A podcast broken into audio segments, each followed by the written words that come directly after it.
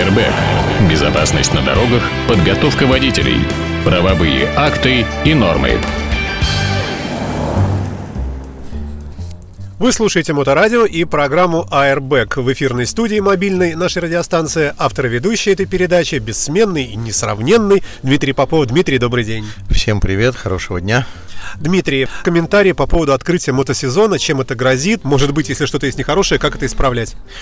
Слушай, во-первых, интересно, что, э, ну, я считаю, что вот то открытие мотосезона, которое прошло, оно, в общем, это такая формальная сторона дела, потому что мотоциклисты появились, конечно, гораздо раньше. У нас тут недели за две до этого уже их было достаточно много. Второй момент, на который я хотел бы обратить внимание, с некоторых пор у меня появился один знакомец, который основное время жизни проводит в славном городе Москве, но так сложилось исторически, что он э, приехал к нам в Питер и попал, в общем, на открытие этого мотосезона. А приехал он к нам в Питер на мотоцикле. В не самой хорошей ситуации, потому что он, когда ехал из Москвы в Питер, он попал э, в районе Твери, попал в самую-самую слякотную, гадкую, мерзкую погоду. Что дает мне, в общем, понимание о том, что мои представления о комфорте внутри автомобиля и привязанности к погоде, двигаясь снаружи, они, в общем, имеют под собой какую-то почву. А второй момент, касающийся вот этого всего открытия мотосезона. Во-первых, обращаю внимание, что действительно, э, так сказать, в средствах массовой информации везде почему-то э, неправильно криво отобразили эту ситуацию. Мотосообществ гораздо больше. Не одни ночные волки бродят по городу. Их огромное количество. И мы с тобой знаем, поскольку моторадио базируется в общем, в близкой привязке к некоторым э, мотогруппам, и тот же самый Болик, он же со мной общался по поводу вот той ситуации, которую мы рассказывали про автомобиль. Я дам уважаемому собранию справку, по некоторым сведениям, только на открытии мотосезона, только мотоколонна, э, которая состояла из клубов и фрирайдеров, так называемых независимых э, мотоциклистов, составляла, э, по некоторым оценкам, около 10 тысяч мотоциклистов. Ну да, вот, э, и теперь дальше к вопросу о безопасности дорожного движения. Интересно, что Э, э, значит, э, в Москве есть некое общественное движение, которое занимается безопасностью на дороге, а оно в соавторстве, значит, с депутатами Государственной Думы и в соавторстве с правительством анонсировало, что якобы вот руководство страны теперь по-другому повернуто к мотоциклетному сообществу и будет стараться принимать какие-то решения, которые будут учитывать в том числе их интересы. В этой связи для меня, как для водителя автомобиля, который все-таки немножко сторонится мотоцикла, мне принципиально важно понимать, как обеспечить свою безопасность и безопасность этих самых мотоциклистов, потому что у нас же тут и акция прошла «Внимание мотоциклистам», раздавали э, различного рода всякие листовки, упреждалки и так далее, и так далее, и так далее. Э, в моем сознании, как человека э, за рулем автомобиля, как человека, который общается и, в общем, участвует в моторадио и общается с мотоциклистами, мотоциклисты делятся на две категории. Э, даже я бы их не делил по типу мотоцикла. Знаешь, как привыкли делить там, а вот на чопере они такие солидные возрастные дядьки со статусом, а на всяких Сузуки бандитах это они, в общем, как бы такие хулиганистые парни. Дим, ну а ведь оно отчасти объясняется тем, что большой дорогой мотоцикл, он дорогой и не по карману, и вернее по карману как раз вот тем самым взрослым дядькам, ну а то, что подешевле, вот оно как раз а. удел молодежи. Может быть, может быть, но я тебе должен сказать, что когда появляются деньги на большой чоппер, чуть-чуть раньше они появились на то, чтобы приобрести автомобили. Поэтому вот эти дяди, которые летом по хорошей погоде разъезжают на солидных чоперах, они, судя по всему, имеют в конюшне и легковой автомобиль.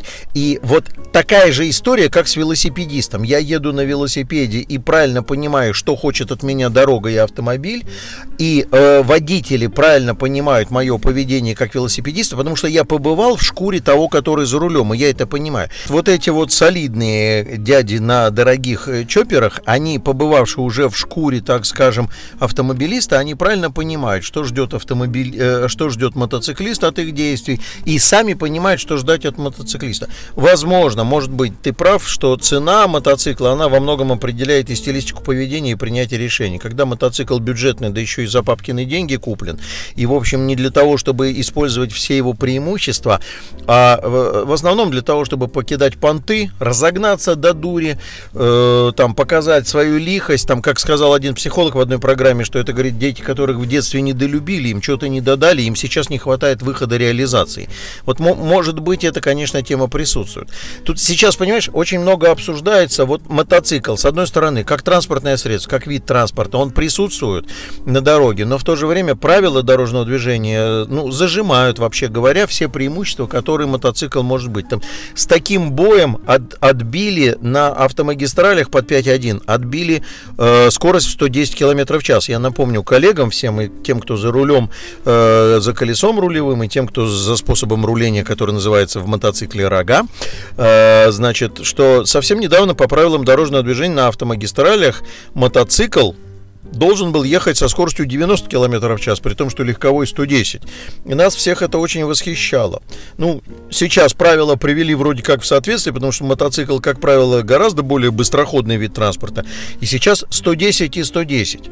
Э, Но получается какая ситуация? Вот есть малоформатное транспортное средство, мотоцикл, который свои преимущества в принципе не может никак реализовать, потому что он должен двигаться, значит, есть правило строго в полосе, допускается, если двухколесные транспортные средства, то два рядом, и каждый, кто, сохраняя положение в полосе, опережает едущий с ним в этой же полосе четырехколесный э, транспорт, он, в общем, с формальной точки зрения является нарушителем. Не говоря уже о том, что безопасные интервальные расстояния, которые выбраны автомобилистами для контакта с соседним автомобилем рушатся просто, когда между ними оказывается мотоцикл. И тут я задался вопросом, вот как бы так, понимаешь, вот э, критикуешь, предлагай. Ну как, если ты говоришь о том, что давайте строже и четче соблюдать правила дорожного движения, давайте не будем делать двойных стоп-линий, как предлагает один наш в кавычках коллега из Москвы, коллега в кавычках, да, э, давайте там не будем разрешать им ездить. Стоп, стоп, стоп, стоп, это, это какие двойные? Ты сейчас что сказал? Значит, ну, некоторое время тому назад э, один общественник, не буду упоминать его имя в СУИ, предлагал, чтобы сделать две стоп-линии. Одну стоп-линию, как положено по ГОСТу, оттянутую от светофора для автомобилей, а стоп-линию для мотоциклов мотоциклов сделать при, при, притянутую совсем близко к светофору, для того, чтобы мотоциклист, занимая место в ожидании красного сигнала, чтобы он стоял в поле зрения автомобилей, чтобы стартовал раньше. Ну, логично вроде так, на первый взгляд. Слушай, ну это не самое логичное решение из тех, которые могут быть. Ну, вот с я... точки зрения действительно того, чтобы он был заметен, ну да, чтобы вот в стороне тут посмотрел, увидел. Ну, мы, мы сейчас вот да, для велосипедистов будем делать велогандикапы, которые тоже для того, чтобы они попали в треугольник видимости. Но я, я к чему? Я, я задался вопросом, а что бы я бы вот вот предложил понимаешь? Ну, критикуем, да, мотоциклисты, их много, шумно там, они все время лихачат, непонятно, в междуряде. Что бы я предложил?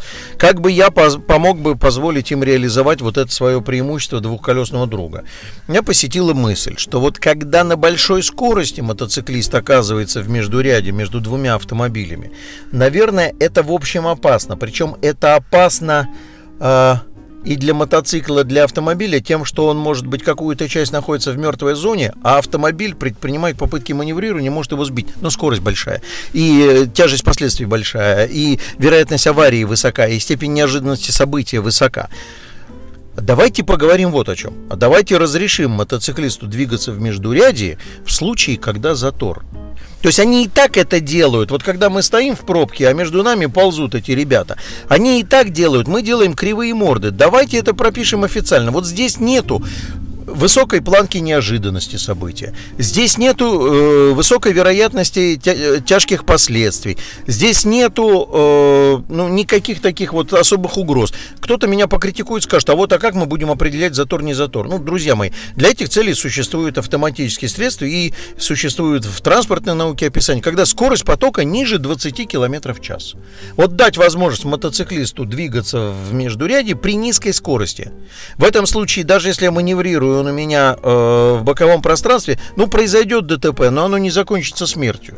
Оно не закончится там разломом мотоцикла или битьем э, чего-то там. И я, в общем, при, при таких скоростях, в общем, не особенно появляется желание маневрировать, перестраивать.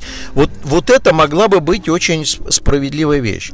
Э, второй момент, который обсуждается сейчас в городе, потому что ну, мотоциклы имеют совершенно специфическую систему отвода выхлопных газов, которая для целей, в общем, даже и не готов сказать, что сохранение мощности, потому что у многих э, мотиков мощности-то такие, мама, не горю еще. Там фору даст некоторым легковым, особенно при их устройстве коробок передач. Э, все-таки э, высоко шумные, потому что парни с девушками выползают в вечернее сумеречное состояние и начинается этот Слушай, ну, мне кажется, очень простое решение можно принять. Например, после 9 вечера э, эти транспортные средства в городе разрешены при условии, э, что шум от этого конкретного мотоцикла приведен в порядок. Саша создает провокационность, которая не создает у меня провокационность. Почему? Потому что если говорить про комендантский час, я против. Потому что транспортное средство должно быть возможным к функционированию в любое время. Если говорить комендантский час для шумных мотоциклов, так он сейчас существует. Понимаешь, 273 закон Санкт-Петербурга о нарушении в сфере благоустройства, там есть целый комбинат законов о тишине, где прописано, что с 22 часов нормы шумности превышать нельзя. Исполнить трудно, понимаешь? Где эти люди, которые будут бегать с замерами шумности и потом составлять протоколы? А просто так, по первому впечатлению на уху, невозможно. И более того, ну, не будет административно-техническая инспекция гоняться за мотоциклистами, давайте-ка мы их на шумность проверим. Встраиваем принудительно в каждый мотоцикл специальный чип, который, во-первых, является радиомаячком. Во всех автомобилях радиоприемник. Как только у тебя зуммер заиграл в машине, ты знаешь, что э, где-то в метрах там в 50 от тебя появился мотоциклист. Это что касается того, что мы их не видим. Это первое. И потом этот же самый датчик может, например, подавать какие-то сигналы для ГИБДД при превышении уровня шума и вибрации этого мотоцикла. То есть громко ты его э, там оторвал глушитель, все, сигнал через ГЛОНАСС пришел в ГИБДД, ГИБДД ГИБДД говорит, а, вот парень номер такой-то э, превысил громкость. К тому же еще в 23 часа. Нам с тобой надо чаще встречаться, потому что поток новостей, он опережает наше с тобой свидание э, в рамках программы Airbag. Дело в том, что буквально несколько недель назад правительство заявило о том, что оно э, приняло решение о том, что с какого-то момента у нас все государственные регистрационные знаки будут подвергаться RFID-чипированию. То есть будут радиометки, э, которые будут позволять идентифицировать транспортное средство, там понять его перемещений и так далее. Мы с тобой про это много раз говорили. Так это на поверхности лежит. Существуют спутниковые навигационные системы давно уже, которые могут... Переехал ты двойную сплошную. Саша, этих технических... Спутник увидел. Нет, ну, давай, Но... давай все-таки будем честны. Погрешность э, систем геопозиционирования 2-3 метра составит. При самом удачном исходе мы с тобой не ядерные ракеты запускаем. Погрешность в бытовом смысле составит 2-3 метра. И для выезда на встречку это, в общем, достаточно существенная вещь. Но мы с тобой в свое время проговаривали, что технических средств было бы бы желание да. создать технических средств, которые будут сечь нарушения, их, ну, ну, нет вопросов. Просто там это может быть огромное количество различного рода каких-то хитрулей, Слушай, ведь... касающих там в том, в том числе, понимаешь, черный ящик, который будет писать все мои нарушения,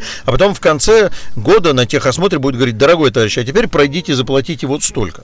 Ну, элементарная параллель. Мы ставим э, счетчик воды, горячей воды, холодной. Приходит э, сантехник, грубый мужчина, с пломбиратором, пломбирует это дело, списывает показания счетчика, и вот ты с этого момента начинаешь, э, как бы, да, пользоваться им. И ты уже знаешь, что если ты эту пломбочку срезал, скрутил там, ты будешь иметь дело с государством. Ну, вот мне кажется, что здесь тоже что-то вот подобное можно было бы сделать, может быть, с обратной связью какой-то. Ну, это очень несложно. Давай только поддержим кулачки, чтобы хоть кто-то из депутатов включил мозг, раз уж у нас есть стратегия безопасности. Вот, друзья мои, я бы, так сказать, э, сейчас я работаю, так сказать, над перечнем мероприятий, которые бы я сделал бы. Я бы, например, создал бы целый комплекс радиотехнических мероприятий, направленный на надзор за соблюдением требований ПДД. Что так трудно создать ГЛОНАСС какое-то устройство, которое будет позиционировать карту местности и сечь все случаи, когда я превышаю, например, в населенном пункте там 60-79 Совершенно верно. И мы тогда все, наверное, через очень быстрое время, если это внедрится,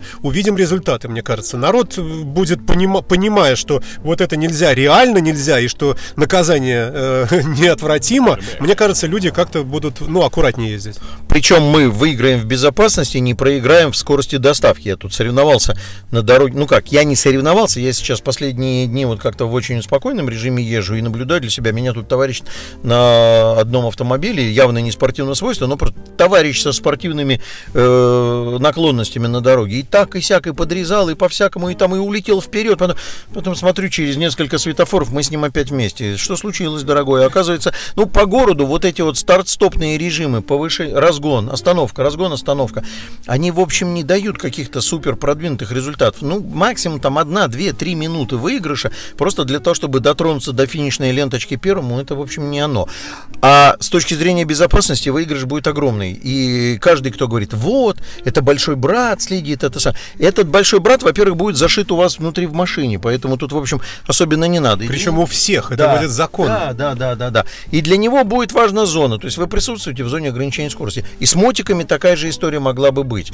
Что касается норм э, шумности. Да, да, это мы возвращаемся да. все-таки к, мотоци... к мотоциклам. Да. Я напомню уважаемому собранию нашей замечательной аудитории, что вы слушаете программу Airbag и в студии Дмитрий Попов. Наконец-то, Дим. Значит, что, что касается превышения норм шумности и вот того, что тут мы обсуждаем, что это 273 закон Санкт-Петербурга, и там это в сфере благоустройства, закон о тишине и так далее.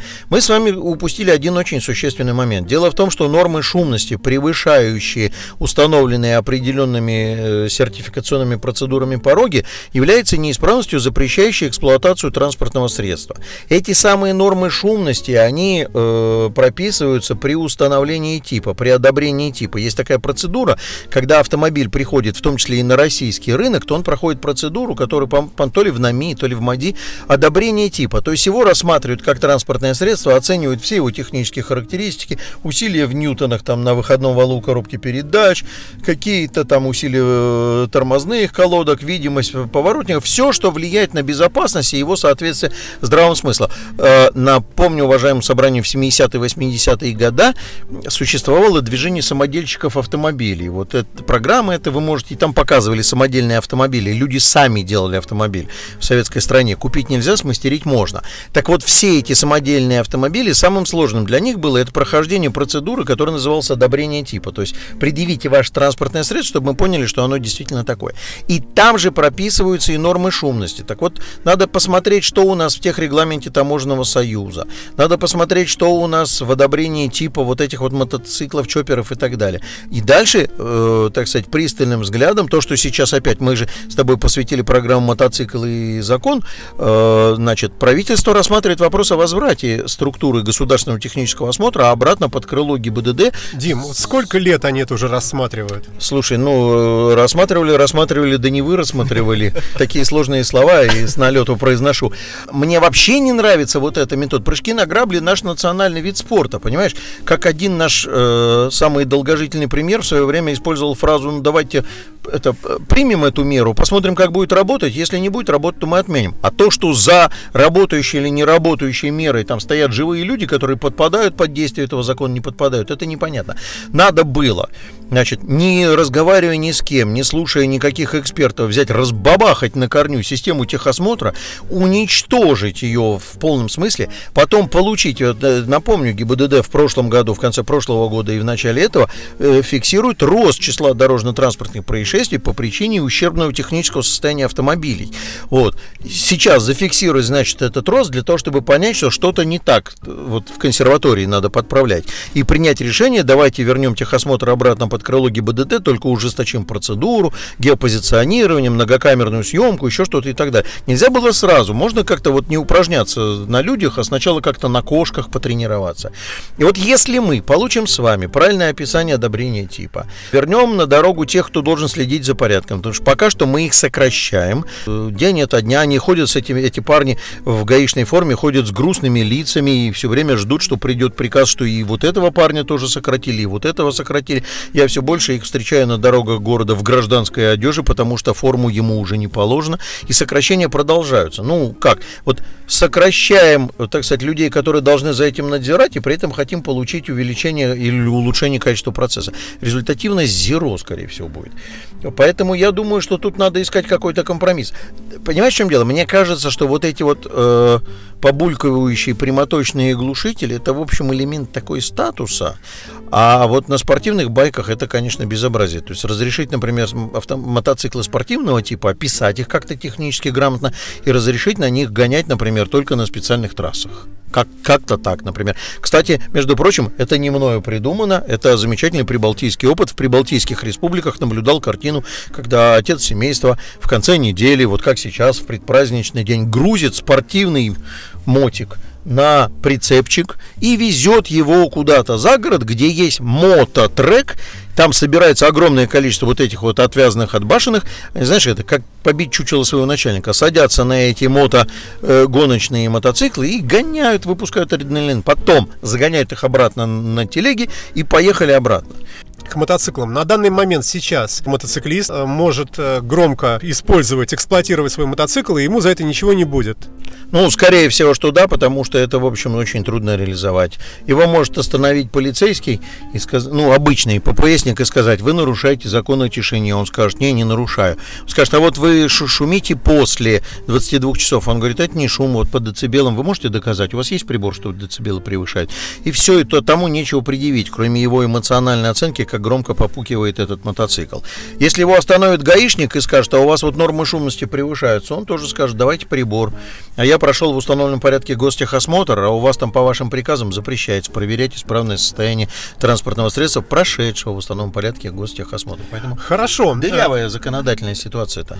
А, получается, что, в общем-то, особых проблем от мотоциклистов-то у нас и нет, за исключением шума, пожалуй, ну и э, риска попасть с ними в ДТП, если мы с вами невнимательны. Две, что ли, таких проблемы, да, с ними?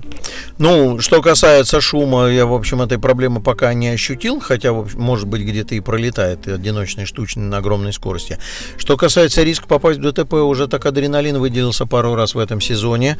Причем я, так сказать, я реально просто этих ребят не видел. Просто этих ребят не видел по одной простой причине, потому что он пулей летит быстро с превышением скорости, в том числе и на кольцо. Я понимаю, что машинка позволяет нестись и 180, и 200. Но ты тогда выбери такую ситуацию, чтобы мне не было, так сказать, удивительно, когда я перестраиваюсь, и тут вдруг ты появляешься невидимый мною ни в одном зеркале, потому что ты двигаешься с такой скоростью, что я по зеркалам, по идеологии салонное, боковое, мертвое, я не могу успеть тебя увидеть. Поэтому вот тут вот как бы мотоциклисты сами-то о своей безопасности безопасности подумали бы. А что бы ты сказал, если бы у тебя была возможность обратиться ко всем мотоциклистам одновременно? Вот представь себе, 20-30 тысяч мотоциклистов Петербурга слушают тебя сейчас и ждут от тебя слова умного, направленного на пользу всех нас и их в том числе. Мне нравится мотоцикл, и более того, друзья и коллеги, которые за рулем мотика сидят, вокруг подзуживают меня попробовать, опробовать и приобщиться к этому делу, говорят о том, что в этом случае статус мой изменится, хотя, конечно, так сказать, как сказал известный э, товарищ из рекламы, одного напитка из прошлого Саша Лае э, крутым надо быть, а не казаться, а это все-таки э, в моем сознании пока это элемент имиджа. Но так же, как с пешеходами. За что же любить пешеходов, если они сами себя не любят, если они бросаются под колеса? Друзья мотоциклисты, я с удовольствием буду с вами взаимодействовать, и все знают, что я периодически пропускаю мотоциклиста вперед или придерживаю своего коня, когда вижу, что он бьется в попытках где-то что-то пролезть. Но если вы сами себя не любите и не думаете о своей безопасности, то у меня просто не остается шанса вас тоже любить. Поэтому будьте сами внимательны к обеспечению своей безопасности. Понимайте, что я вас не всегда вижу. Я стараюсь, но есть мертвые зоны, есть невозможность, есть технические ограничения по автомобилю. И вы старайтесь. Ведите себя так, чтобы я на вас не наехал. Вообще, конечно, поздравляю с началом мотосезона, с праздником Победы. Как ни странно, мы записываем программу в канун праздника Победы. И если я увижу вас не на мотиках, а шагом в колонии бессмертного полка, то с удовольствием поздравлю вас живьем с праздником. Будьте бдительны и осторожны, и все будет красиво в нашем городе, и в том числе э, с участием красивых, дорогих и не очень мотоциклов. Это был Дмитрий Попов и программа Airbag на Моторадио. Спасибо, Дмитрий. Всем удачного дня, пока. АРБ. Безопасность на дорогах, подготовка водителей, правовые акты и нормы.